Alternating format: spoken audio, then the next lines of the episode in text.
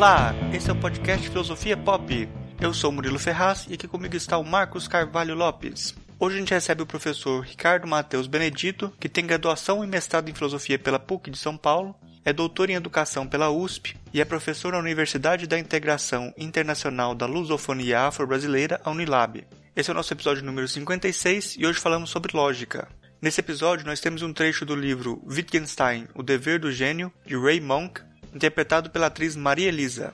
Assine o nosso canal no YouTube em youtube.com.br filosofiapop. Siga a gente no Twitter no arroba filosofia pop e curta a nossa página no Facebook em facebook.com.br podcast filosofia pop tudo junto. Você também pode mandar um e-mail para a gente para contato@filosofiapop.com.br. Assine o nosso feed no seu celular para receber os episódios assim que forem lançados. Se você não sabe como fazer isso, tem um guia no nosso site explicando como fazer. O Filosofia Pop é um podcast que aborda a filosofia como parte da cultura. A cada 15 dias, sempre às segundas-feiras, a gente vai estar aqui para continuar essa conversa com vocês. Vamos então para a nossa conversa sobre lógica.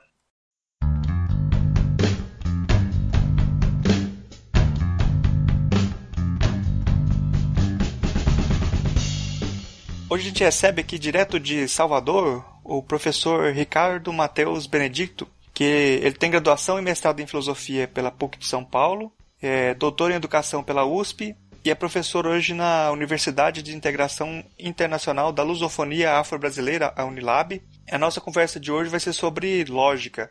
É, mas antes eu gostaria de pedir para o Ricardo, para ele se apresentar aí para o pessoal que não conhece, para falar um pouco sobre a, a, sua trajetória aí, Ricardo. É um prazer, então, poder conversar vocês aqui no canal.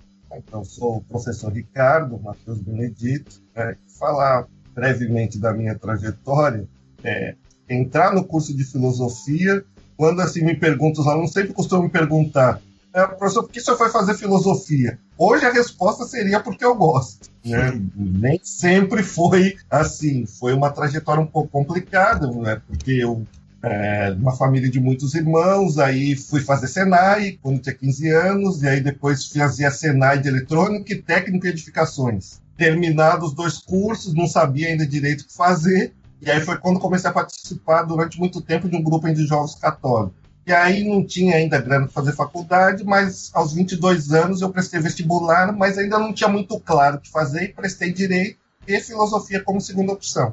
Aí eu entrei na PUC em filosofia como segunda opção, e quando eu comecei a estudar filosofia, eu falei, bom, é isso aqui que eu quero fazer.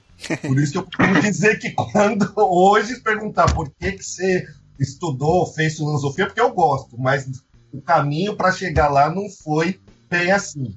Aí completei o curso de graduação em filosofia na PUC, fiz o mestrado, e aí procurei exatamente me organizar, trabalhar na prefeitura de Mauá como professor, Aí passei no concurso de Estado em São Paulo, com o ensino médio. Aí adentrei no ensino superior, no setor privado, no ensino ano, no curso de filosofia à distância, trabalhei lá 10 anos. Voltei para o doutorado depois em 2013. Né? Aí do doutorado entrei na área de educação.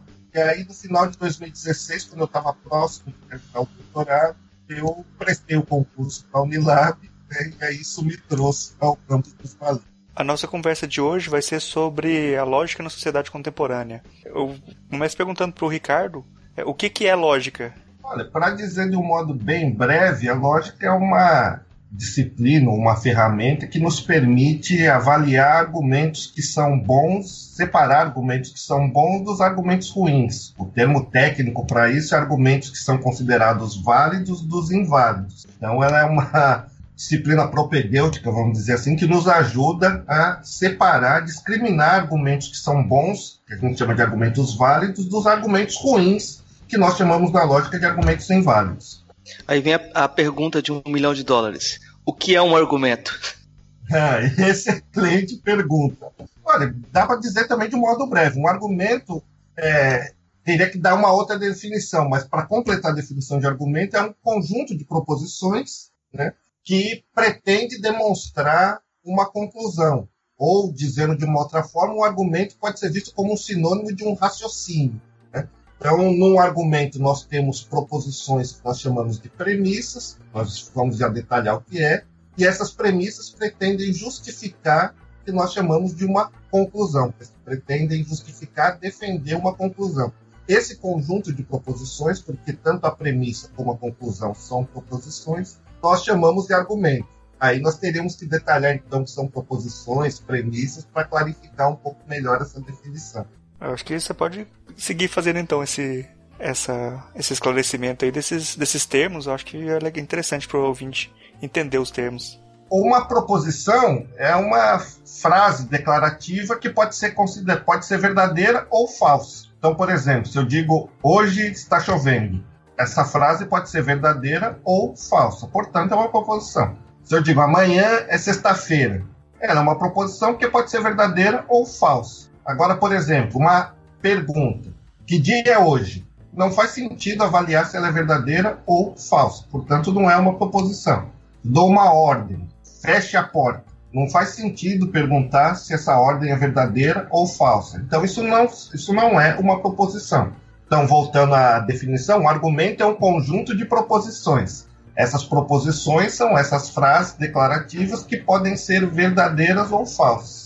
Nessas proposições, num argumento, então nós temos premissas. O que, é que são premissas? São proposições que pretendem justificar, provar uma determinada conclusão. Então, por exemplo, se eu digo assim, é, é eu preciso, é, é, assim, eu, é, eu peço mais dinheiro, por exemplo, meu filho me pede mais dinheiro porque ele precisa comer na cantina e os preços da cantina subiram. Então eu tenho ali um conjunto de proposições que eu organizo da seguinte forma: ah, os preços da cantina subiram, seria a primeira premissa. Meu filho come na cantina da escola, uma segunda premissa. Como os preços da cantina subiram, meu filho come na escola, meu filho precisa de mais dinheiro. Então essa seria a conclusão. É, tipo argumento é indutivo, dedutivo?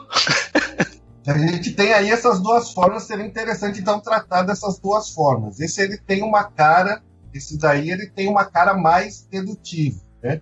É interessante falar do argumento dedutivo e indutivo, porque durante muito tempo se deu uma explicação para esses dois argumentos, né? Por exemplo, costuma-se dizer que o argumento dedutivo é aquele que vai do geral para o particular e o indutivo do particular para o geral, né? Essas definições elas ajudam, mas também elas não são muito precisas. Então, por exemplo, um argumento dedutivo, uma definição dele são aqueles argumentos que procuram preservar a verdade, ou seja, a verdade das premissas garante a verdade da conclusão. Se eu digo assim, aquele argumento, aquela, é, aquele argumento clássico, todo homem é mortal, Sócrates é homem, não tem como escapar da conclusão que Sócrates é mortal. Ou seja, se eu aceito que as premissas são verdadeiras, eu não tenho como rejeitar a conclusão. Argumentos com essas características são argumentos dedutivos. Ainda que eles digam só coisas falsas. Por exemplo, se eu disser todo abacate é uma banana, toda banana é um cavalo, logo todo abacate é um cavalo. Se eu aceito as premissas, a verdade dessas premissas garante a verdade da minha conclusão, ainda que tudo que seja dito seja falsa, ainda que as proposições, melhor dizendo, sejam falsas. Esse argumento é um argumento dedutivo. Qual seria a definição? É aquele argumento que, dada a verdade das premissas, não há como escapar da verdade da conclusão. Eu acho interessante ver também que, assim, eu, eu sou da área da computação e na, na computação a gente estuda lógica, mas a gente estuda lógica como uma ferramenta meio que matemática, né, de, de explicar, de, de para utilizar no raciocínio. E quando você começa a falar de lógica da, da do, do, ponto de vista da filosofia, fica claro que para a filosofia ela é uma, é, pelo menos parece para mim que, que, que, a lógica na filosofia ela é um, uma ferramenta para você analisar o discurso, né, analisar texto e não uma coisa de você fazer um cálculo ali de alguma coisa, né? Até o século 18, 19 era só isso. Hoje, a lógica, mesmo na filosofia, é bem simbólica e bem matemática, da mesma forma que a computação. Então, tem alguns autores, então, já tem já no século XVII o Leibniz, depois a álgebra do Cury, que é a base ali da computação, e depois com os textos do Frege, do Russell, do século XIX, do século XX, eles procuram reduzir, essa é a tese do Frege, reduzir a aritmética à lógica e aí sim a gente costuma na lógica estudar cálculo. cálculo. Aí se estuda na filosofia também a partir tempo que é uma maneira de facilitar a linguagem da ciência para que tire a ambiguidade da ciência. Então eu diria que até o século XVIII, XIX essa era uma ferramenta mais era mais usada na lógica, não, não se usa mais, não se, não se, não se usa mais para analisar o discurso. Mas a partir do século XIX e do século XX também a lógica simbólica ela tem muita força e é uma mistura entre lógica e matemática, muitas vezes até meio de discernir uma da outra. Parece que até o, Leibniz tem uma passagem que ele, ele queria que a gente precisasse a moral a tal ponto que cada, cada pessoa jogasse seus argumentos, a gente precisa fazer o cálculo para ver quem tem razão ou quem não tem, né? Então, tipo, o sonho dos positivistas lógicos estava lá no Leibniz já, já. O problema é que parece que a gente não conseguiu sistematizar tão bem os argumentos. O negócio é mais turvo, né? Na parte da moral, né? Muito mais. Até o Spinoza já tem lá a ética dele, a maneira dos geômetros, embora ele não seja dessa corrente, mas ele está tentando exatamente construir um sistema de ética bem rigoroso. Do ponto de vista do discurso, isso é muito mais complicado. Quando nós falamos na lógica simbólica, isso é, gente, nós conseguimos nos aproximar um pouco melhor, porque nós estamos lidando ali com símbolos. Nós conseguimos aproximar um pouco melhor. Agora, do ponto de vista do discurso de questões éticas ou políticas ou outro tipo de questão, é muito mais complicado, porque entra aí também um outro, entra a nossa questão humana e um outro elemento, a nossa dificuldade que nem sempre o nosso raciocínio, por mais que a gente procure ser preciso, nós erramos. E tem uma outra coisa que nós também vamos explorar na nossa conversa, que é a questão das falácias. Muitas vezes tem aqueles raciocínios que são feitos para exatamente despistar, para enganar, para criar dificuldades. Então, isso cria é, dificuldades para esse projeto mais ambicioso do ponto de vista de uma ética, de uma política que fosse estritamente lógica e racional, sem erro, como se a gente colocasse numa máquina, olha, então para saber exatamente quais são as, dessas melhores decisões a ser tomadas. Isso aí já é muito mais difícil. Já você começou a falar é, sobre as falácias aí, né? É, então já podia é, perguntar para você aí o, o, que que são, o que, que é uma falácia e quais são os tipos mais comuns de falácia. Falácias são, são erros de raciocínio, mas são erros não erros que nós cometemos de maneira involuntária. São erros que pode dizer que são cometidos de uma maneira mais voluntária. São e a característica da falácia é que ele é um raciocínio que ele parece verdadeiro e por isso ele tende a nos enganar e a nos confundir. Por isso que nós temos a tendência de achar que esse é um raciocínio válido. Né? O que seria um raciocínio válido? Você tem premissas verdadeiras, espera-se que a conclusão desse raciocínio seja verdadeira. Né? As falácias têm uma forma de raciocínio que tem essa aparência. Então, por exemplo, um raciocínio, uma falácia muito comum é uma falácia que nós chamamos de ad hominem, que seria um ataque ao homem. Então, ao invés de você de, de se desconstruir o argumento, faça um ataque à pessoa. Então, por exemplo, vamos pegar aí um, um político complicado, por exemplo, Paulo Maluf. Vamos supor que o Paulo Maluf esteja construindo uma argumentação, uma defesa sobre a democracia. Aí, ao invés de se rebater o argumento do Paulo Maluf, o que, que se faz? Bom, mas esse cara é um corrupto, então não se deve levar muito a sério o que ele disse. Então, esse é um ataque, é uma falácia muito. Invés de se desmanchar o argumento, ataca-se a pessoa. Principalmente se a pessoa não for muito bem vista. Então, essa é uma falácia muito comum de ser utilizada, que chama de ad hominem ataque à pessoa. Eu acho que essa é a prática básica da academia nos corredores, né? Tipo, a academia brasileira se especializa nesse tipo de sociabilidade, onde as pessoas, os argumentos em público não são rebatidos, né? A pessoa não gosta do outro, mas só fala no corredor, não ataca o trabalho de forma argumentativa, né? Parece ser um negócio muito comum numa cultura de cordialidade, né? O que, que você acha, Ricardo? me parece, é, me parece essa cultura de cordialidade faz com que a gente é, não avalie as ideias e veja muitas vezes uma avaliação de ideias como se fosse um ataque pessoal. Então há uma tendência de não muitas nós não confrontarmos as nossas ideias e com medo de misturar isso com as relações pessoais, que é o que costumamos fazer de modo geral, então tem-se aí uma pretensa cordialidade, o que gera coisas mais complicadas. Então, por exemplo, não se avalia as ideias publicamente, mas pelas costas das pessoas, pelos corredores, costuma-se falar mal das pessoas e das ideias delas. Então, isso parece ser um problema que seria melhor resolvido se nós tivéssemos, acho que, a maturidade suficiente para poder confrontar as nossas ideias entender que o que está em análise são as ideias e não as pessoas, mas a confusão muitas vezes ela é gritante, é latente, nem sempre nós sabemos separar muito isso. Então, uma avaliação de 10 parece um ataque à pessoa e aí os problemas eles se multiplicam. Parece que você tem essa observação sua ela é correta. É, e hoje parece que nessas discussões é, acaloradas que a gente que tem hoje na internet aí sobre parece que há uma polarização grande, né? Principalmente quando o pessoal conversa sobre política. Acho que o uso de falácias dessas nessas discussões aí é muito grande, né? De vários tipos, inclusive. Por exemplo, alguém que faz algum argumento em alguma coisa e o outro, em vez de atacar a ideia principal do argumento dele, vai atacar um, um, um outro pedaço lá, ou vai falar que ele escreve mal, alguma coisa assim, né? Sem dúvida, sem dúvida. Aí, Murilo, está sendo até um pouco brando. Muito do que ocorre na internet é gritaria pura. Passa longe, muitas vezes, passa longe muitas vezes de argumento.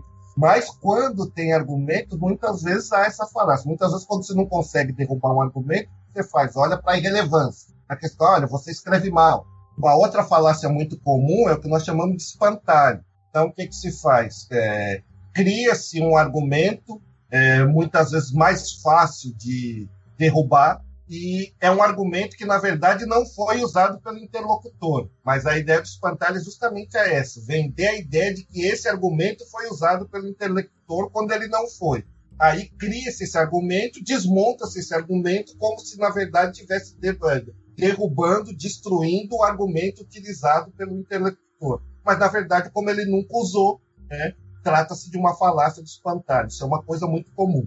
Né? Você desloca a argumentação, como se não consegue rebater a argumentação original, cria-se um argumento, que é o espantalho, destrói-se esse argumento, como se esse argumento representasse aquilo que o interlocutor tivesse dito, quando na verdade ele não disse. Então, essa é uma prática muito comum também uma das coisas que eu acho que tá, tá, tá sendo muito comum assim nesse processo de, de, de, de falacioso que a gente está aprendendo de pós-verdade aí, né? É, é o, é o tipo de apelo à consequência também, né? Tipo, de, a gente olha o resultado e a partir do resultado que a gente quer, a gente caminha as coisas para aquele resultado, não importa o meio, as premissas parecem que não importam. O importante é chegar no, no resultado que a gente quer. É, o Hort, que era muito provocativo, ele fez um texto chamado assim, primeiro projetos, depois princípios. Porque parece que as pessoas, tipo, isso funciona na prática, né? Parece que o primeiro, o que importa é realizar aquele projeto inicial, né? Aí, Marcos, você está tocando um terreno que é, é pantanoso, que mistura é, traz a questão da ética em voto, eu diria que essa questão aí ela toca em algo que é importante, que é a questão da honestidade intelectual. Então, num debate, então, se se aceita determinadas premissas, eu não posso, no meio da conversa, no meio da discussão, fazer de conta que eu não aceito mais essas premissas, só aceitá-las quando me convém. Então, aí nós estamos já em outro terreno, que é a questão da honestidade intelectual. Então, isso é muito comum e algo muito complicado. Então, num debate, precisa estabelecer exatamente quais premissas são aceitas e quais não são. Uma vez aceitas, né, eu não posso simplesmente aceitá-las quando eu acho que me favorece e quando essas mesmas premissas levam a uma conclusão que me desagrada ou não favorece a minha argumentação, eu rejeito e faço de conta que eu não aceito essas premissas. Isso é algo muito comum. Né? É, quando isso pode ocorrer eventualmente de uma maneira ingênua, menos mal, mas muitas vezes aí nós estamos num terreno mais minado, que é o terreno da honestidade intelectual, e é algo que tem sido bastante prezado, principalmente nos nossos ambientes acadêmicos. É, mas eu acho que, só para a gente frisar isso, eu acho muito interessante você tocar nessa necessidade de honestidade intelectual, porque parece que para qualquer é, análise lógica ser válida, você tem que pressupor que a pessoa acredita naquilo que está falando, né? Ela tem que ter uma, uma posição de primeira pessoa uh, que está buscando essa honestidade intelectual, né? E parece que muitas vezes as pessoas não têm essa, esse comprometimento nem com aquilo que falam, né? Fica difícil argumentar com alguém assim, né? Aí, assim, não é possível sequer começar um debate aí. Aí, se a gente tiver clareza desse tipo de coisa, é melhor nem tentar iniciar o debate, porque é pura perda de tempo. Porque simplesmente não vai conseguir chegar a lugar algum. Porque a pessoa está preocupada exatamente em fazer valer apenas as suas posições e não debater de um modo mais organizado. Um debate pressupõe exatamente, então, algumas regras. Né? se aceite exatamente que existam algumas premissas em jogo, se as pessoas concordam, nos concordam, existem algumas regras para a gente iniciar o debate. Agora, se isso não vale, não há sequer como iniciar essa conversa. Né? Aí é uma questão de honestidade mesmo. É, eu acho que nessa questão também da, de honestidade que você está colocando, que de aceitar as regras ali, né, de, de se debater e tal. Tem um problema, eu acho que, que com essa parte lógica, principalmente na, na questão de discurso, que eu acho que grande parte das pessoas não consegue é, entender o, analisar um, uma, um discurso de uma maneira, dessa maneira da lógica, assim, sabe? Não, não tem a ferramenta, as ferramentas para analisar dessa forma, porque não é ensinado até, né, no, no, no, no, no nos ensinos básicos, assim, a, a lógica propriamente dita, né, de, de não tem uma, uma disciplina de, de você trabalhar diretamente com a lógica. Aí ficam os discursos muito. Uma, uma pessoa não entende muito que, o que a outra está dizendo, acabam que não, o, o debate fica esquisito, né? Mas não é, não é nenhuma questão de desonestidade, às vezes, né? Que a pessoa não consegue nem entender o, o argumento do outro. Ex existe isso também. É, essa observação é precisa, primeiro, porque na nossa formação, lógica praticamente não existe. Basta ver como assim, muitos de nós fomos formados e cada vez mais isso vem piorando. Você pega, por exemplo, as, essas gerações, isso vem piorando de geração para geração, como os alunos eles escrevem um texto. Se pegar um texto de um aluno, normalmente tem 100 afirmações, ou seja, 100 proposições, mas não tem argumento, ou seja, não tem premissa e não tem conclusão. Só tem afirmações, porque se entende que basta aquilo que está na cabeça para estar tá demonstrado, não há argumento, não há sequer esse entendimento. Então falta mesmo é, esse ensino, esse estudo, para entender como é que se constrói o argumento. E aí nós vamos ter cada vez, quando a gente cresce, vamos ter mais de raciocinar. Então, muito do que acontece, você tem razão, também pode ser simplesmente não se entender como é que funciona um raciocínio, como é que se encadeia. Isso existe também. Ponto deve ser levado em consideração. É, uma, uma prática comum, até eu comentei com você isso esses dias, é, quando você está argumentando com alguém na filosofia, é a pessoa apelar para a etimologia.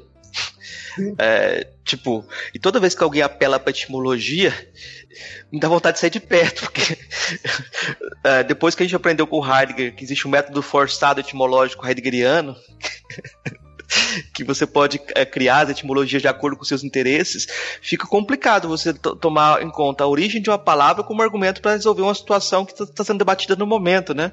Desde que o interlocutor aceite isso e se chega a um acordo quanto à etimologia, tudo bem. Agora, se isso foi só um apelo que vai ficar variando conforme o sabor do argumento, aí não faz o menor sentido.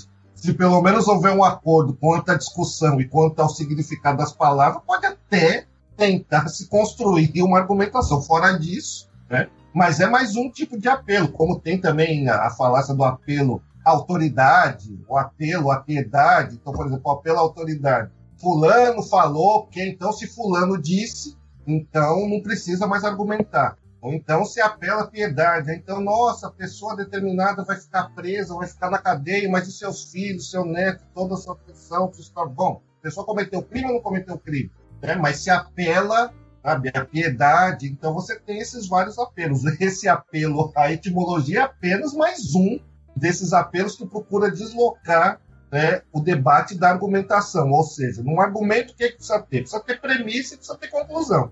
Então, o que é que se faz num debate? Verifica se as premissas são verdadeiras e leva àquela conclusão ou não. É isso que um debate pretende fazer. Agora, é preciso que se aceite essas regras. No outro caso, é preciso que se conheça essas regras, que se conheça esse significado que isso quer dizer. Se não se entende isso adequadamente, aí exatamente fica cada vez mais difícil. O Brasil, embora isso não pareça ser algo só do Brasil, o Brasil tem algumas dificuldades com isso, porque a gente não, quase não aprende lógica, não aprende exatamente a raciocinar da maneira devida, não aprende a analisar uma estrutura do argumento. As pessoas vão aprender isso daí muitas vezes mais por uma série de contingências do, que por uma, um desejo organizado de um sistema educacional, e isso cria algumas dificuldades que simplesmente se entende que num debate o importante é ganhar e não exatamente tentar chegar a alguns consensos, alguns acordos ou procurar construir argumentos que sejam válidos. Que você está falando de, do debate, de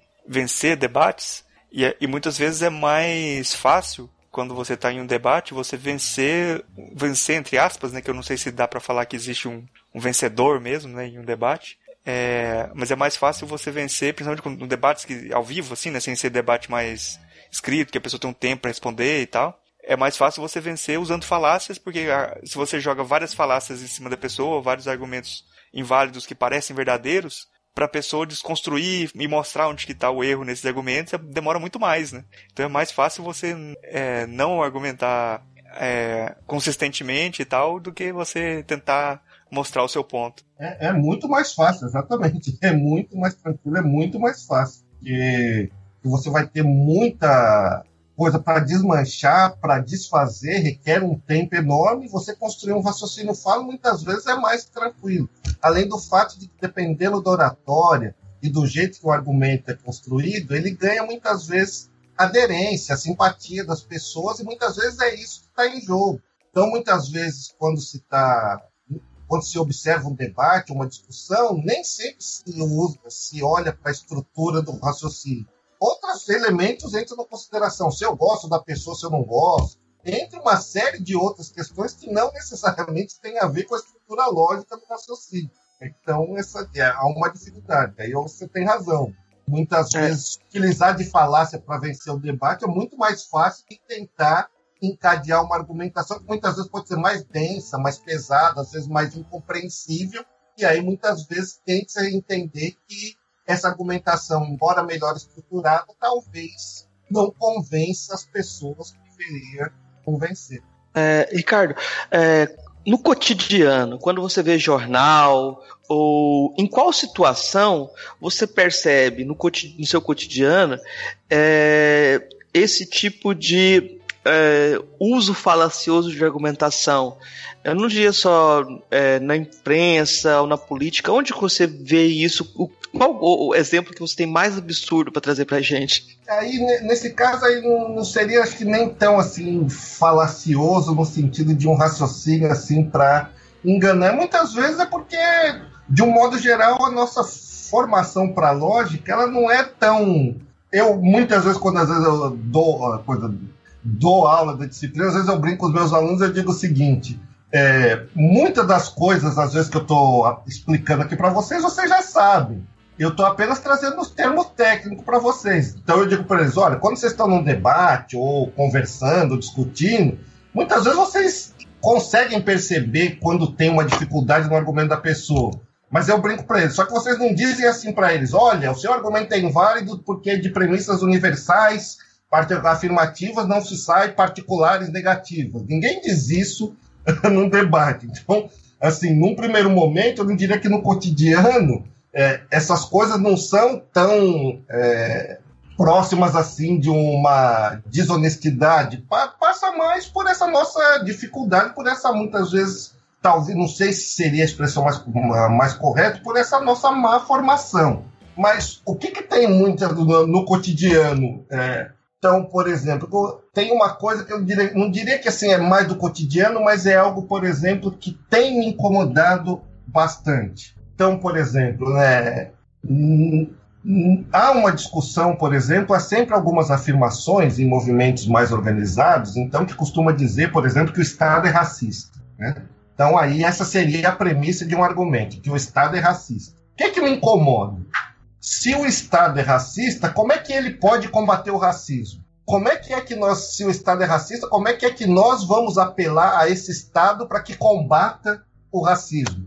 Ah, então, isso é algo assim do, que é meio comum né, com algumas pessoas que compartilham algumas ideias assim sobre, um pouco até muitas vezes um pouco mais elaboradas sobre o, sobre o Brasil que me incomoda e me estranha um pouco, porque assim, parece ser coisas contraditórias. Se o Estado é racista, como é que a gente pode cobrar, ter como meta, como objetivo político, fazer com que ele combata o racismo? Ah, então, isso são coisas assim que me incomodam um pouco. Mas aí eu não diria necessariamente que essas falácias, muitas vezes, ou esses equívocos, eles são muitas vezes mais intencionais. Muitos desses do cotidiano, talvez eles não sejam tão intencionais. É fruto, muitas vezes, ou um descuido, ou muitas vezes desse um pouco desse mau preparo dessa nossa má formação. É, eu vou eu vou tentar ir nesse caminho seu, vou dar tentar é, ontem na aula eu estava dando aula sobre é, filosofia africana e comentei algo do eurocentrismo, trouxe alguns trechos do Fanon falando de, da Europa. E depois que eu, os alunos leram os trechos, eu falei: olha só, como o Fanon apela para uma Europa unificada, como tem um reducionismo no discurso dele. E é um reducionismo que tem um efeito retórico muito interessante. Mas se você quer fazer uma filosofia mais, é, vamos dizer, vou colocar a palavra equilibrada, você vai ter que apontar para esse, esse reducionismo. Vai falar, olha, é interessante o que ele está dizendo, tem uma força retórica, uma força política, só que apelar para uma Europa unificada, a gente sabe que é falacioso, assim, é tipo, ele está construindo quase um espantalho ali para bater. Mas para além disso, Uh, existe um interesse político, né? Então eu acho que tem uma coisa interessante nesse tipo de situação em que é, o que, que a gente identifica como, como argumento muitas vezes depende daquilo que não nos ofende nossas premissas básicas também, né? Às vezes a pessoa está tentando até argumentar com a gente, mas a gente não, não quer reconhecer aquilo como argumento, mas como um ataque, porque quando ataca a nossa premissa básica, a gente vai perder a poss possibilidade de falar também, não é? Faz Sim. sentido? Faz sentido, mas aí volta para aquela outra conversa da honestidade intelectual, que é algo caro mesmo, muitas vezes difícil, porque da nossa tendência nós achamos que a nossa argumentação, as nossas posições estão corretas, né? E muitas vezes, diante de uma argumentação melhor, é, em termos ideais, o que é que se deveria fazer? Em termos ideais, bom, nossa, essa argumentação parece que ela é melhor, ela desmonta o meu raciocínio, então eu não posso mais continuar com esse raciocínio, a não ser que eu consiga desmanchar esse argumento melhor. Isso em termos ideais. Só que a prática, muitas vezes, é se aferrar às suas posições e, desde que se faça isso, tem que reconhecer que é um argumento melhor, precisa ser revisto, que precisa ser desmontado, tudo bem. Caso isso não ocorra, volta aquela outra situação lá, que é a questão da honestidade intelectual. A sua observação ela faz todo sentido, ela precisa. Isso parece ser um dado humano. Muitas vezes a gente tem uma dificuldade de reconhecer. Houve argumentações melhores. Em termos ideais, isso deveria ser assim. É mais ou menos o sistema lá do, do Popper do falsificacionismo. Né? Como é que ele idealiza o sistema dele? Você tem lá um conjunto de hipóteses e você testa a hipótese. Se você encontra lá algo que contraria a hipótese, você joga a hipótese fora. Em tese, tudo bem, funcionaria, só que na prática da história da ciência não é assim. Né?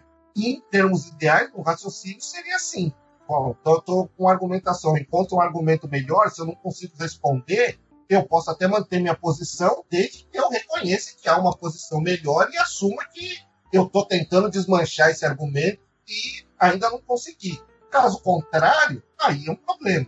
E isso são situações que ocorrem também de modo recorrente, né? que é algo que a gente poderia também explorar, que num debate muitas vezes é, é, costuma-se usar muitas vezes argumentos que já foram derrubados. E muitas vezes esses argumentos continuam sendo repetidos como se fossem válidos. Então, mas aí me parece ser algo também que tem aquela discussão da honestidade intelectual e aquilo que o Murilo pouco, muitas vezes, é, até por não ter se preparo essa formação, são, fazem parte do nosso estudo humano e elas não são levadas em consideração. Tá? Mas eu penso que faz sentido essa observação. É, acho que a gente está falando mais de honestidade intelectual do que de lógica, né? É. Premissas básicas da honestidade intelectual. Mas acaba sendo quase inevitável isso, assim. Quando você parte da, da lógica formal para a retórica, a distância é abissal, né? É, a gente está falando de argumentos de algo que é importante, então, num debate ou numa discussão, ou mesmo numa conversa informal, é importante se, se você está conversando, então, se você está diante de um argumento que é melhor que o que você está utilizando, é interessante que se reconheça isso que, se for o caso, abandone o seu argumento e com outro argumento melhor. Né? Então, por exemplo, num debate, então, assim, é comum é, você dizer assim, não, então é, a vida começa então, a partir da função, então o aborto ele é equivocado em qualquer momento. Então, esse é um argumento forte, você diz assim, se a vida começa na concepção, então você rejeita o aborto desde é, em qualquer situação, porque você estaria cometendo aí um ato de violação à vida. não aceita essas premissas, isso está colocado. Só que, por exemplo, essas mesmas pessoas que, que rejeitam a, que rejeitam o aborto com essa argumentação, elas muitas vezes têm dificuldade de exatamente lidar com a questão do caso do estupro. Então, se você diz que a vida começa na concepção, pouco importa a maneira pela qual essa concepção se deu. Então, você tem aí problemas exatamente como é que se lida com isso. E às vezes as pessoas não se apercebem muitas vezes disso. Uma mesma pessoa que rejeita o aborto, nesse caso, ela é capaz de tentar aceitar, porque é uma situação excepcional.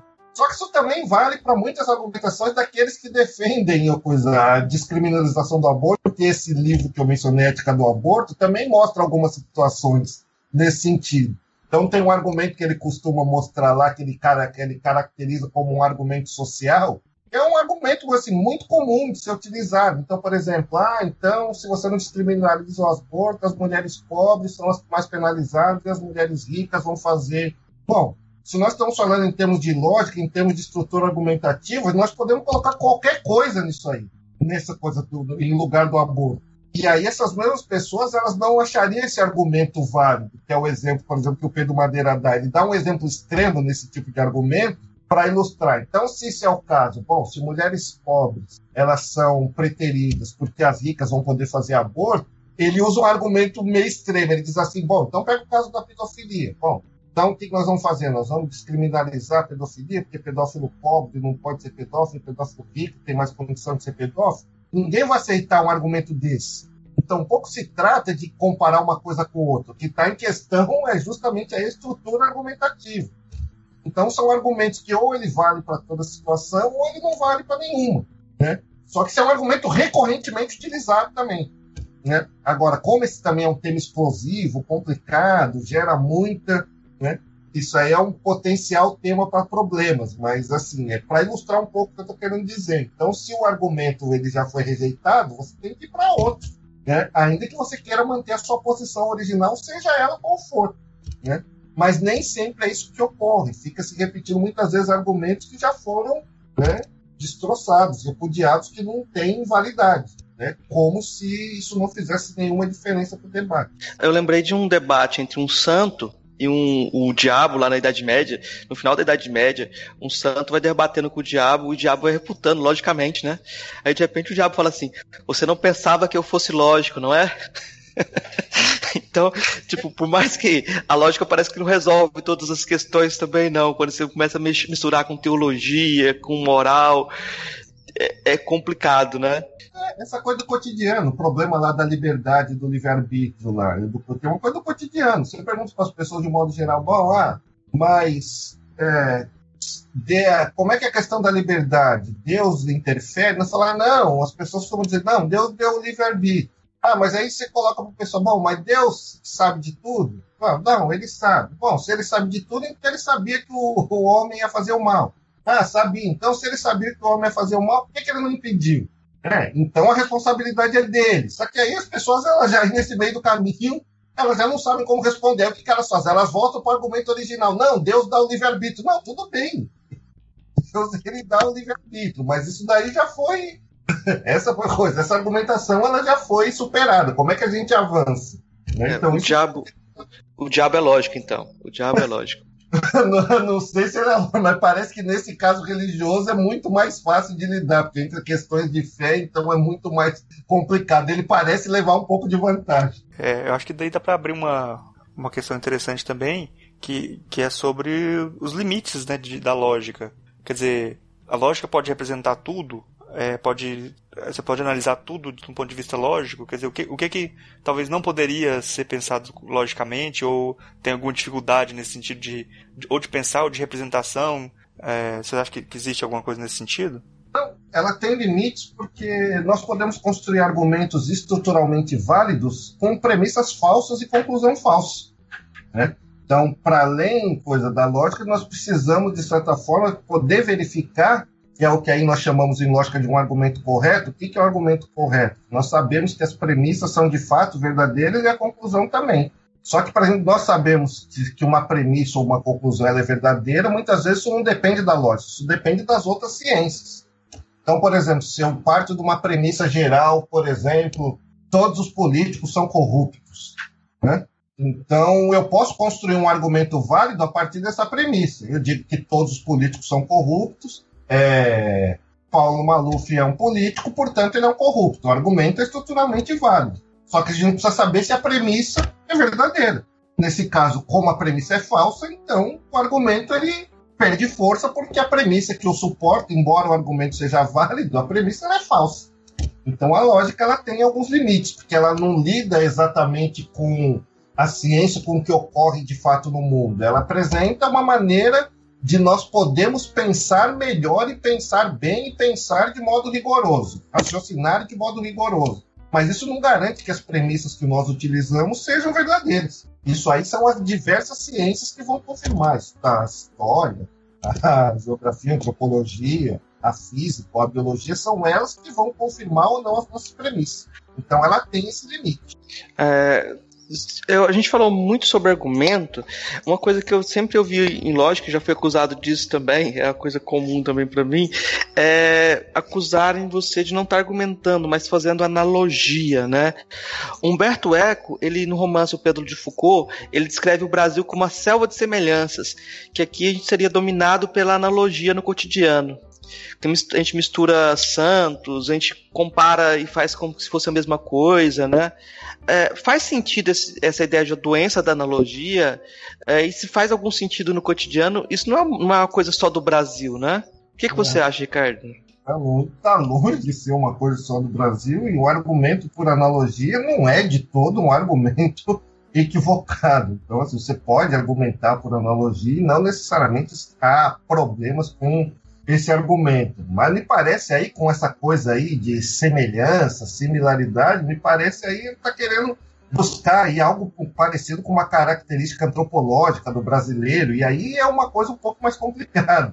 Ainda que ele tenha, possa, tivesse razão nessa argumentação, essa premissa aí é no mínimo discutível. É uma premissa que precisaria ser verificada, ainda mais se você vai restringir isso a uma determinada região, a um determinado povo, aí argumentação com essa premissa ela seria no mínimo discutível. Agora, em si, uma argumentação por analogia, ela não necessariamente ela tem problema, não necessariamente.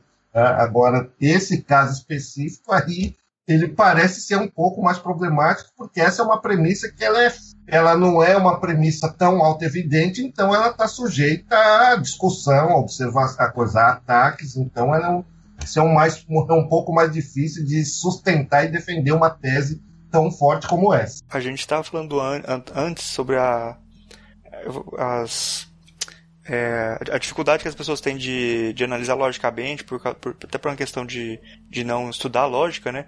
Eu acho que no cotidiano, assim, uma das coisas que eu é, percebo, uma dificuldade que as pessoas geralmente têm, é de entender, é de coisas bem simples né, da lógica, é de entender uma implicação, que é assim, se o, se o A implica em B, por exemplo, se eu estudar, eu vou passar na prova. É, aí a pessoa acha assim, ah, se você acha, acha que é, disso você pode tirar, se você não estudar, você vai passar na prova, né? Mas não, se você não estudar, você pode passar ou não, né? Nesse, nesse, nesse tipo de implicação. É, umas coisas assim, eu acho que essas coisas simples, assim, de você. De, de que na lógica, é, bem de, de, de, início, né, que você começa a entender, parece que as pessoas têm dificuldade, mesmo nessas coisas mais básicas, de entender, né? É, e, e, essa dificuldade parece que assim, eu, por exemplo, posso aí me utilizar como exemplo. Eu, toda a minha formação no. Antes era o primário, depois o ginásio, o colegial, se denuncia um pouco a idade, mas nunca tive assim uma aula organizada, um curso formal sobre lógica, né? Ou que nos ajudasse, então, não com esse nome, a organizar o raciocínio, o pensamento. O Marcos aí pode não me deixar mentir sozinho, quem vai estudar lógica na filosofia, na filosofia nossa, é um sofrimento, principalmente quando chega a lógica simbólica, é um sofrimento para os alunos, é um martírio. E grande parte dos alunos reprova. Isso é um tormento. Eu, por isso aí pode, sei lá, por algum tipo de acidente, eu comecei a gostar da disciplina e tenho dificuldades, mas, nossa, inclusive o meu professor, quer dizer, um professor muito bom de lógica, o professor Edelso, os alunos diziam claramente melhor, professor. É, a gente não gosta muito da disciplina, não, mas como a gente gosta do senhor, então tá tudo bem. Lógico que é segundo tormento. Então, realmente fica complicado para que a gente possa perceber essas coisas que, como está bem colocando, eles são básicas, muitas vezes com uma implicação simples, são básicas. Mas isso parece vir já desde a nossa estrutura, que parece estar bem preparada para isso. Né? Para nos ajudar a pensar logicamente. Ora, tem uma ideia, depois uma outra ideia, ideia está em contradição ou não com outra. Entender esses termos que nós ainda não aprofundamos, o que, que é uma contradição, o que, que não é. Entender exatamente essas coisas parece passar ao largo, muitas vezes, da informação. Daí essas dificuldades. Né? Parece ser uma das explicações possíveis. Deve ter outras variantes. Bom, já que você falou aí de, desses outros termos aí, por exemplo, de falar de contradição e tal, é, o que, que seria na lógica uma contradição? Para que que falar sobre esses termos assim que você falou que a gente ainda não tratou? Não, não aguenta uma contradição. Então, é assim, são, se uma proposição é verdadeira, o que nós chamamos de uma contradição é, a sua contraditória é falsa. Então, por exemplo, se eu digo hoje está chovendo e hoje não está chovendo, então nós estamos dentro de coisas contraditórias. Né? De uma tem uma afirmação e uma negação sobre o mesmo fenômeno. Então, uma contradição. De um modo geral, na nossa sociedade, no nosso meio ético, no meio político, é, procura-se se evitar contradições. Tanto que tem um princípio na coisa, nessa lógica tradicional, essa forma, por exemplo, que de contradição, se você tem uma contradição no argumento, você pode concluir qualquer coisa. Então, por exemplo, quando você pega um julgamento, principalmente nesses filmes mais, coisa, nesses filmes mais americanos, tem muito filme de julgamento, você tem lá o advogado, muitas vezes, seja o promotor ou o advogado de defesa, o que, que ele espera da coisa? Muitas vezes ele faz a sua testemunha, quem ele está interrogando ele quer que ela caia em contradição. Uma vez que ela cai em contradição, ele pode fazer qualquer coisa. Ele infere qualquer coisa do que a pessoa disse, porque qualquer coisa passa a ser válida. Né? Então, isso é importante nós é, compreendermos por uma argumentação, porque muitas vezes, é, diante de um, algo mais elaborado, muitas vezes de algo mais complexo, a gente está lidando com contradições e não percebe. Voltando àquele exemplo que eu tinha apresentado. Se eu digo, por exemplo, que o Estado brasileiro é racista, como é que eu posso cobrar desse Estado que combate o racismo? Isso é contraditório, porque se ele é racista, ele não vai combater o racismo, ele vai reforçar o sistema tal como ele é. Né? Então, muitas vezes, a gente não se dá conta, não se apercebe dessas contradições. E aquele exemplo que eu dei é auto-evidente. Ah, hoje está chovendo, hoje não está chovendo. Mas tem outros que não são, às vezes, tão gritantes como. Então, muitas vezes, nós é, nos ingressamos hoje em políticas, por exemplo, de combate ao racismo e cobramos do Estado que exerça tal política. Bom, como é que um Estado que é racista pode exercer uma política de combate ao racismo? Isso parece contraditório. Né? Então, era um pouco desses elementos que, né, que são importantes e que aparecem também são importantes, mas nessa lógica que nós chamamos lógica tradicional, porque existem outras, eu não sei aí, talvez precisasse fazer uma outra conversa, outras lógicas que rejeitam esse princípio de contradição, e aí, né, isso aí que eu estou dizendo precisaria ser colocado aí entre parênteses relativizado um pouco. Mas, via de regra, né, numa argumentação no cotidiano, ou da política, ou de um debate, de uma argumentação comum, o princípio de contradição, de não contradição, ele vale. Uhum. A gente entrevistou aí, é, nos programas anteriores, aí, o professor é, Newton da Costa, que ele fala, ele falando sobre lógica para consistente, que nessa nesse tipo de lógica você pode admitir algum tipo de, de contradição ali, né, na, na, na argumentação, né? Exatamente.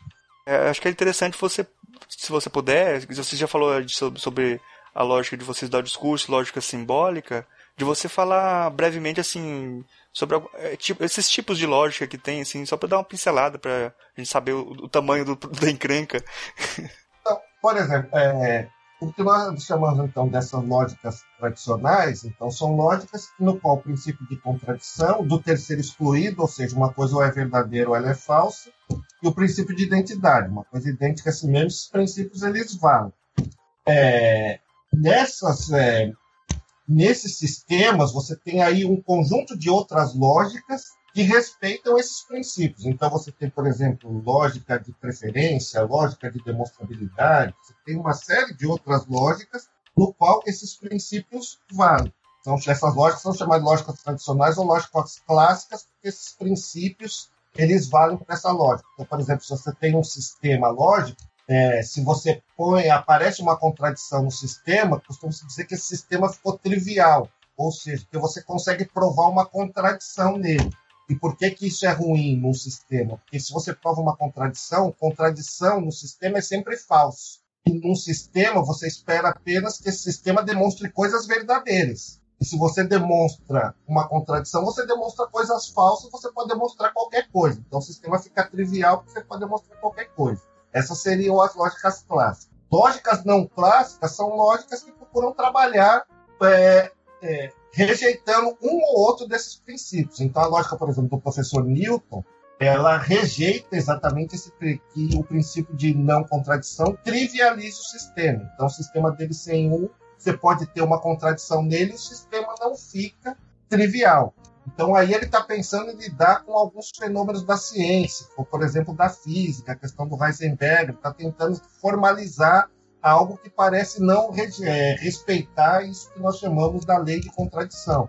Existem outras lógicas, por exemplo, que é a lógica do Kleene, que é o chamado de lógica trivalente, ou seja, ela rejeita o princípio do terceiro excluído, que você tem uma proposição, ela é ou verdadeira ou falsa. Nesse sistema você teria um terceiro que é um indeterminado, então você rejeita o princípio do terceiro excluído. Então você para trabalhar aí com outras áreas da ciência. Então, de certa forma, essa lógica aí, ela procura, de certa forma, formalizar tudo.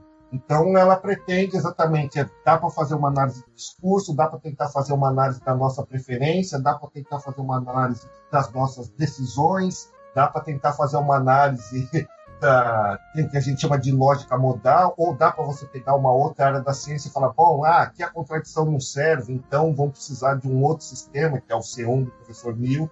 Então, a gente tem né, esse emaranhado aí.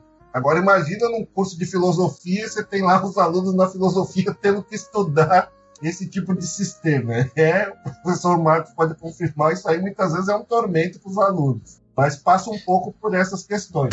A gente, a gente nem chega nessas coisas é, tão complicadas assim. Até a passagem da formalização da lógica simbólica para semântica, por exemplo, sentido referência, já dá um trabalho tão grande. O pessoal nem quer sair disso. É igual dar aula de história. Geralmente o pessoal fica na história moderna, porque quando chega perto do século XX, o negócio atrapalha todo. É, mas eu estava lembrando aqui, Ricardo, ouvindo você falando, de uma anedota, diz que o, o Platão foi dar uma aula e fez a propaganda que a aula ia ser sobre bem viver, como alcançar uma boa, uma boa vida, daimonia, etc. Aí o pessoal chegou para aula empolgado, quando chegou lá ele começou a falar de lógica, de matemática. todo mundo se decepcionou com, com, com, com, Platão, né?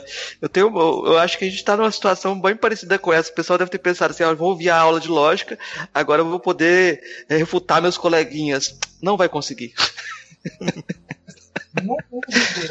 No mundo ideal, é, então, no mundo ideal, exatamente essa questão da racionalidade seria um elemento importante para a tomada de decisões, para observar no mundo ideal. E é claro que é importante. Só que também é, é não sei se dá para reduzir tudo, e acho que aí é um pouco da decepção. As pessoas estão procurando, acho que ouvir falar em outras coisas, não de um ser humano, acho que hiper, super racional. Né? Agora, de outro lado, a ausência um pouco dessa questão da lógica, da argumentação, do debate, dessa coisa de honestidade, leva a fenômenos um pouco mais complicados. Tem aquele site lá, o Crítica na Rede, como o professor Cristiano Murcho, e ele tem um texto lá desse site lá, que é um texto chamado Democracia de Fachada. E nesse texto ele diz assim, ele fala, olha, quando você põe numa sociedade que não tem uma mentalidade democrática, você transporta instituições democráticas para esse país e algumas sociedades. Então, por exemplo, numa sociedade de mentalidade democrática, o que, que você faz? Você vai lá para uma votação e um debate, se apresenta as teses, votas, e aí a melhor ideia vence, todo mundo sai satisfeito porque é assim que a democracia é. Agora você ele diz, mas num país que a democracia é de fechado não tem mentalidade democrática, o que você faz? Quando aparece uma ideia lá, uma ideia que as pessoas consideram absurda, ainda que essa ideia não vá ganhar, o que as pessoas fazem? Faz de tudo para manobrar até a votação. é um pouco disso. Então a lógica ela nos ajuda um, um pouco a desmistificar e entender um pouco essa compreensão. Então a lógica nos faz infelizes. muitas vezes pode fazer, muitas vezes pode. É, mas assim, aí, isso aí dá para pensar também se existe alguma sociedade algum que, que a democracia é nesse nível, né? Tipo, quando quando o pessoal faz a série lá, tipo House of Cards lá, por exemplo, eles não estão falando do Brasil, eles estão falando dos Estados Unidos, né? Exatamente. Sem dúvida. Sem dúvida. Porque exatamente é um pouco, parece ser é, um nível bem ideal. Parece um pouco da dedota do Marcos, um pouco da frustração. Se você está esperando ouvir outra coisa, o cara está falando, bom, uma vida feliz é uma vida exatamente vivida no máximo a racionalidade. Né? E as coisas não são bem assim. Nós somos humanos, né? Uhum. É, naquela, naquela linha que eu estava perguntando sobre os limites da lógica, é, a lógica consegue tratar de poesia, por exemplo? Nem deve. Nem deve. Não deve. Embora, exatamente como no mundo a gente esteja matematizando e forma, formalizando tudo, pode-se até existir propostas para isso, mas não deve, porque é outro caminho. Né? É outro caminho. Ali não se está necessariamente procurando raciocinar. Tem uma premissa e uma conclusão. A poesia a música elas vão por outro caminho. Né? Então, tentar fazer isso até se pode. Particularmente, é uma posição minha particular que não se deve. Né? Porque me parece que é uma outra ordem. Me parece que seja esse o caminho da poesia ou de uma música. Ali não há necessariamente um raciocínio lógico formal. Mexe-se com outros elementos da, da nossa dimensão humana. Eu vou reforçar. Ixi, agora. Eu vou reforçar, eu acho que não, não deve, porque é muito perigoso. eu quase fui, fui expulso do mestrado porque eu me meti a, a, a, nesse, nesse, nesse vespeiro, né? Porque a gente estava numa disciplina do Frege, né? E o Frege fala da, da uma, tenta construir uma linguagem ideal onde você teria é, uma referência clara das palavras, assim, por exemplo, você saberia claramente que uma palavra está ligada ao objeto no mundo, né? É, e isso seria provado pela facilidade de tradução do termo, né? E é curioso que os termos que ele usa, Zin, Bedeutung, são traduzidos de diferentes formas, sabe? tipo, então, uh, ele se valeu de uma metáfora poética para construir uh, essa orientação lógica nova. Tanto que, numa passagem lá do, do artigo mais famoso, ele fala assim: a questão se Ulisses existe, tem referência ou não, depende do sistema que está construindo. Se você está lendo o, o, o, a Ilíada, a Odisseia, tem referência. Se você não está lendo a Ilíada e a Odisseia, não tem referência, né? Tipo, depende do, do, do sistema que você está jogando, do jogo que você está jogando. No jogo da filosofia acadêmica, não tente fazer isso. tipo, eu, eu, eu, eu tentei brincar com o Freg e não gostaram da brincadeira. Fui, fui, fui para o conselho de classe. É, forçando um pouco daquilo que o Murilo está dizendo. Então, é, é, essa é a coisa da academia também é outra essa imagem da academia, exatamente com o ambiente plural, espaço de debates, né, onde você vai ter lá as diversas posições e argumentações. Isso nem sempre é assim, aliás, raramente é assim. E muitas vezes, para você defender uma posição que muitas vezes, embora possa ter embasamento, mas não é uma posição estándar, não é uma posição tradicional, é um problema. Talvez não consiga nem orientador, é uma confusão danada. Bom, acho que o, o tema que a gente tinha colocado aqui como lógica na sociedade contemporânea, acho que leva uma pergunta também, assim, que acho que a gente passou alguns pontos aqui é, durante o, a conversa, mas acho que tem que fazer que tem uma pergunta que eu acho que ela meio que precisa ser feita, que é, é qual que é a importância mesmo da lógica hoje, assim, no, na prática? Ela serve mesmo ainda para alguma coisa ou é só um exercíciozinho que, que, a, gente tem, que a gente fica fazendo para mostrar é, coisas que não, que não precisa fazer na prática? Assim, para que, que ela serve hoje? Serve, do ponto de vista do cotidiano, serve para que, mesmo que seja numa conversa informal, uma conversa de bar, ou um debate sem muitas consequências, para que as pessoas entendam que, mesmo nessas conversas, existem regras. E é importante conhecê-las e isso nos ajuda a ter uma conversa melhor, a organizar melhor o nosso raciocínio e as nossas ideias. Então, eu diria que sim, a lógica dela não é apenas um exercício né, intelectual sem muita utilidade, é um exercício importante né, que vai nos ajudar então nessa conversa mais informal, coisa do cotidiano, e vai nos, informar, nos ajudar também em outros espaços da sociedade, seja num debate público, seja, por exemplo, na academia, ou seja, se eventualmente nós vamos escrever um texto, um discurso, é preciso que o texto ele tenha lá um raciocínio, é preciso que ele tenha começo, meio e fim.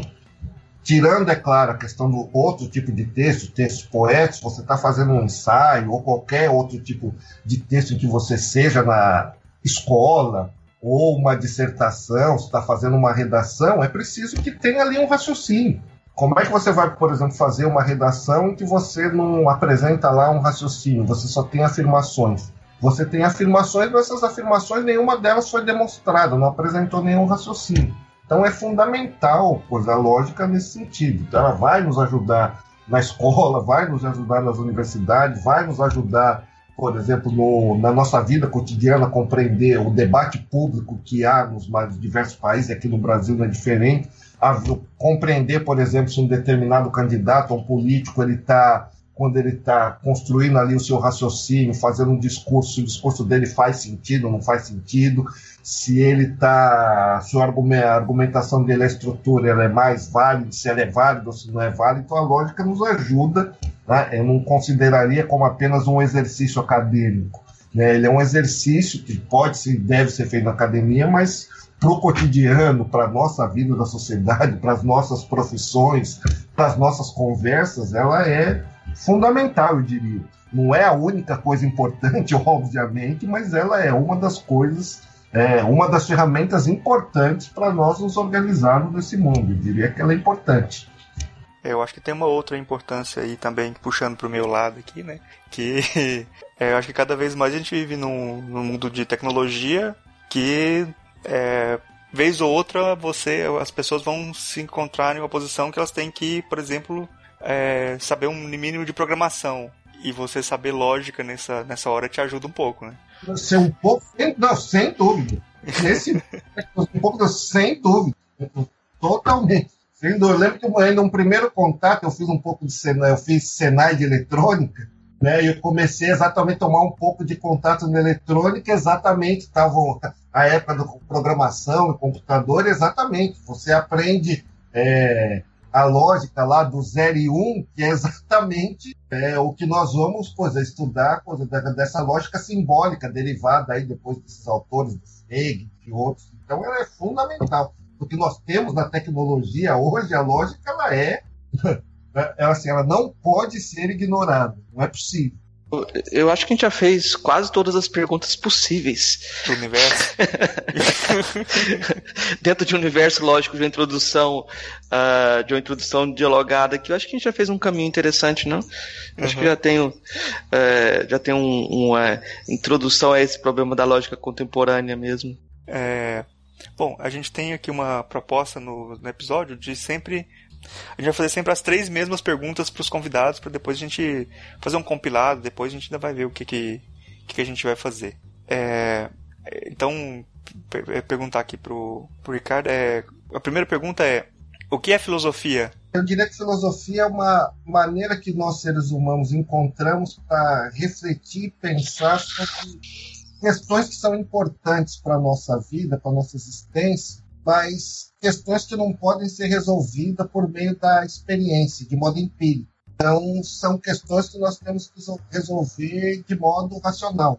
Então, são questões aí que perpassam a dimensão da ética, a dimensão política, a dimensão religiosa. Tem algumas questões que são assim importantes e fundamentais para a nossa vida é, social para nós como seres humanos. Então, eu diria que filosofia ela não é coisa, ela é uma ferramenta, uma disciplina, é uma maneira de nos ajudar a pensar sobre esses problemas, problemas que nós não conseguiríamos resolver de uma maneira é, empírica. Então, se eu consigo é, dar um exemplo. É, então, se a gente tivesse que decidir, por exemplo, o que, que é melhor construir numa região, se uma escola, um saúde ou iluminação pública, e a gente tem dinheiro para tudo isso.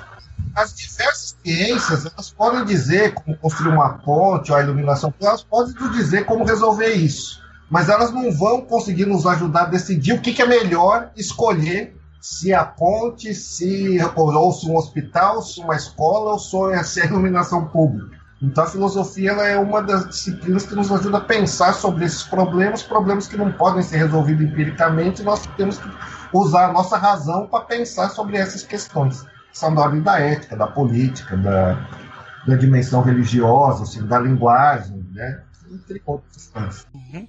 É, a segunda pergunta é: qual é a filósofa ou filósofo que mais te impressionou daqueles que você conheceu pessoalmente? Olha, eu diria que assim, eu tive um professor na faculdade foi um professor que marcou a minha formação, que é o professor Mário Ariel Gonzalez Porta.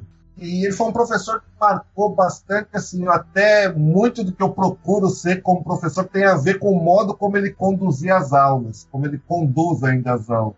Ele é um professor, assim, que ele sempre, nas suas disciplinas, ele procurava exatamente reconstituir os problemas que estavam em jogo historicamente, seja na disciplina de ética ou a disciplina, ele é um kantiano, quando ele estava dando lá um curso sobre teoria do conhecimento, ele procurava reconstituir exatamente como é que os pensadores do, do período estavam discutindo seus os problemas, quais eram os problemas de fato que estavam em jogo. Tanto que ele publicou um livro, depois, logo recentemente, que chama Filosofia a partir dos seus problemas. Então ele é um, um professor que me marcou bastante. Eu queria que eu, um pouco do que eu procuro ser como professor se deve um pouco ao professor Mário. E a terceira pergunta é qual que é a filósofa ou filósofo favorito?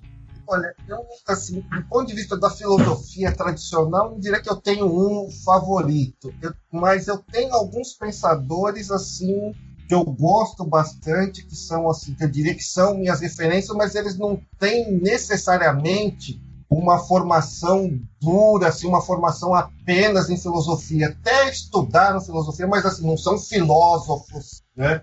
Então, é, esses pensadores de referência, o Sheikh Anta Diop, o senegalês, é um deles, né? O professor Molef Assante, coisa, coisa por conta da afrocenticidade, que é uma vertente teórica que, me, que eu coisa, procuro desenvolver a partir dos trabalhos deles, é um professor também para mim de referência.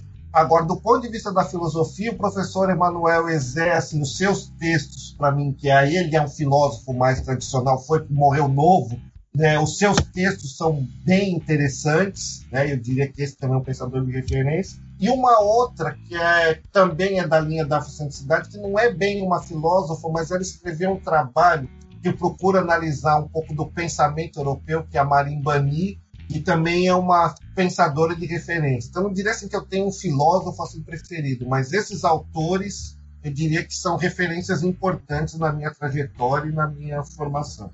Bacana, bacana. É, então a gente, a gente fez uma trajetória bacana aqui, eu acho que a gente pode partir para as indicações.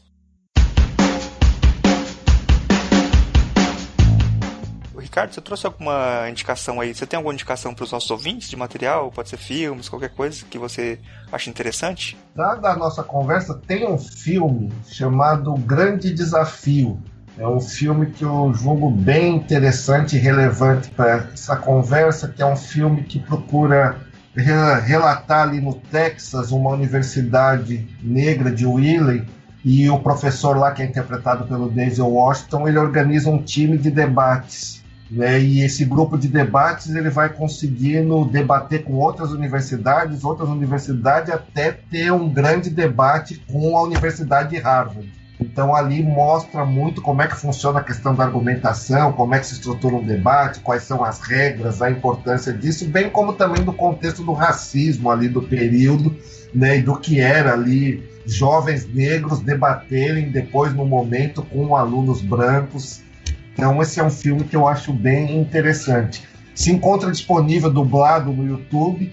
Né? Ele está traduzido com a versão O Grande Desafio, mas a tradução dele seria, se fosse uma tradução mais literal, seria O Grande Debate. Então, esse é um filme que é um filme interessante para dar a nossa conversa assim, sobre lógica. É uma indicação que eu julgo oportuna e interessante. É, Marcos, você trouxe alguma indicação para os ouvintes? Eu queria indicar um, um, livro que chama A Filosofia de Leibniz, é do Bertrand Russell. É uma indicação mais técnica aí, mas eu acho muito interessante. Você vai ter dificuldade de encontrar, provavelmente vai encontrar num sebo esse livro, mas eu acho que é interessante ver lá como no Leibniz você pode ver o, o surgimento dessa de uma perspectiva de filosofia analítica que hoje é, se não é hegemônica, é quase hegemônica no Brasil. Em vários lugares do Brasil ela está ocupando lugares de, de hegemonia, né? É, e eu, indicar também uh, o episódio que a gente gravou com o Newton da Costa, né? Uh, eu acho que é uma das grandes vantagens é, da lógica, talvez seja essa, né? Tipo, talvez a gente não tenha uma grande é, filosofia brasileira sendo desenvolvida, mas a lógica parece que a gente já tem uma produção interessante, né? Com o trabalho do Newton da Costa, é, essa área da filosofia está bem é, desenvolvida e reconhecida mundialmente, né? Então, as pessoas tiverem curiosidade, vão lá, escutem o, a conversa em duas partes com o Newton da Costa, que eu acho que vão vão é, aproveitar bastante. Uhum. Bom, a gente está chegando no final do programa. É, gostaria de agradecer muito o professor Ricardo por, pelo esse, esse tempo que conversou aqui com a gente. Foi muito interessante. Aprendi muita coisa aqui sobre, sobre o assunto. E é, gostaria de abrir aqui um espaço também um, para as considerações finais. Aí, se quiser divulgar algum trabalho, alguma coisa, o espaço é livre aí, fique à vontade. Mas esse momento mesmo de agradecer esse bate-papo, essa conversa foi uma boa experiência. A gente conseguiu trocar umas ideias bem importantes sobre essa questão da lógica, da argumentação, da importância dela para a nossa sociedade, para o cotidiano. Então, gostaria de agradecer aí o, o convite do professor Marcos, a condução também do Murilo, que foi um espaço importante para essa conversa. Não, só uma coisa que eu acho interessante é que o, o Ricardo tem um trabalho de doutorado dele sobre descolonização do pensamento aplicado à filosofia da educação. Ele fez um mestrado em lógica e tem esse trabalho sobre descolonização uh, numa perspectiva uh, de, de, de, colocar a África como ponto central do diálogo, etc., de descolonização e, e de, de é, uma perspectiva que dialoga com o afrocentrismo, né? Eu acho que é interessante também indicar esse trabalho dele. Não tem algum artigo para indicar, Ricardo? Algum desses textos também? Tem a, a tese que ela está disponível, né? Ela está na biblioteca digital da USP. O título dela é Afrocentricidade, Educação e Poder. Né? Aí, como um subtítulo, seria uma crítica afrocêntrica ao pensamento eurocêntrico ao pensamento educacional brasileiro. Então, eu critico um pouco o eurocentrismo do pensamento educacional de alguns autores da educação brasileira. Então, eu procurei analisar o pensamento do Barbosa, do José Veríssimo, Fernando Azevedo, Anderson Teixeira, Paulo Freire Darcy Ribeiro. O que gerou essa tese. Agora, tem alguns artigos que estão para sair ainda, eu estou aguardando a resposta das revistas. Por hora, ainda teria que dar uma olhada aí para efeito na tese mesmo que está disponível na internet. Bom, é, gostaria de agradecer novamente aqui a presença do professor. É, foi um trabalho, foi um programa muito bom aí, muito interessante. Obrigado e valeu. Até a, até a próxima. O prazer foi meu. Boa noite. Falou. Boa noite, falou. Obrigado.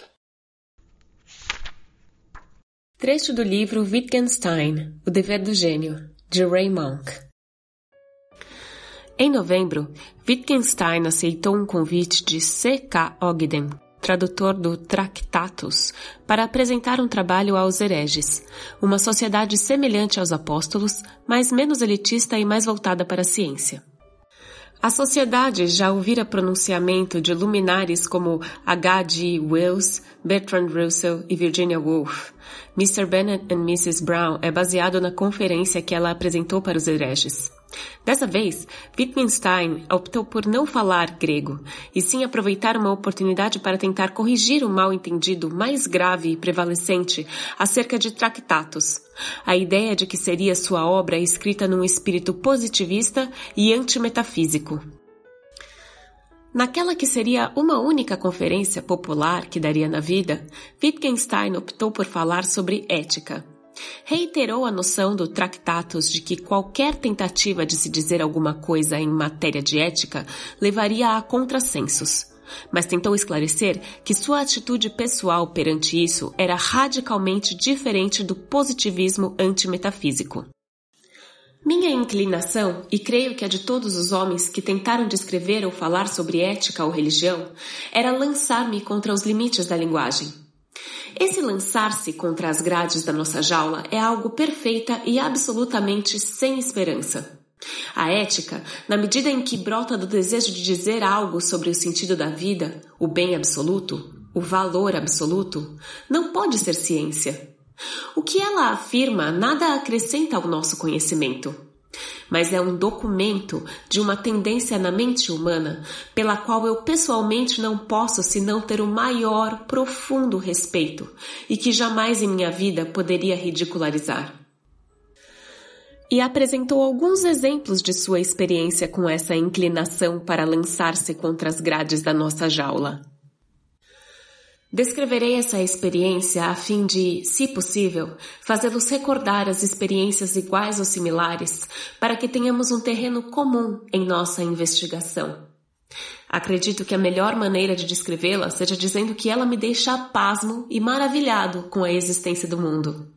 Fico inclinado a usar frases como que extraordinário que algo exista ou que extraordinário que o mundo exista.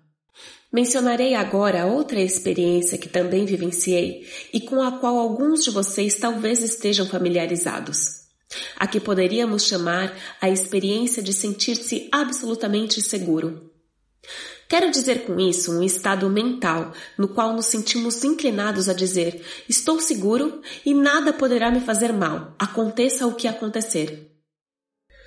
Prosseguiu mostrando que as coisas que tendemos a dizer após tais experiências são um mau uso da linguagem, pois nada significam. E todavia, para aqueles que tiveram essas experiências, para mim, por exemplo, parecem ter um valor intrínseco absoluto. Não podem ser captadas pela linguagem factual precisamente, porque seu valor está além do mundo dos fatos. Num caderno de consultas dessa época, Wittgenstein anotou uma frase que não inclui na palestra, mas resume perfeitamente sua posição. O que é bom também é divino. Por mais estranho que isso soe, isso resume a minha ética. Mas o mais notável a respeito dessa palestra talvez seja o fato de ela absolutamente não tratar de ética. Ao menos não como um termo costuma ser entendido. Isto é, não há nenhuma menção a problemas morais ou como eles devem ser analisados e entendidos. Para compreendermos as ideias de Wittgenstein a esse respeito, temos que recorrer aos seus diários e registros de conversas. Não resta dúvida que, embora considerasse a ética um campo sobre o qual nada se pode dizer, Wittgenstein refletia e tinha muito a dizer sobre problemas morais. Na verdade, poderíamos dizer que sua vida foi dominada por um embate moral. O esforço para ser unstanding, decente, o que para ele significava, acima de tudo, superar as tentações de ser desonestos provocadas pelo orgulho da vaidade.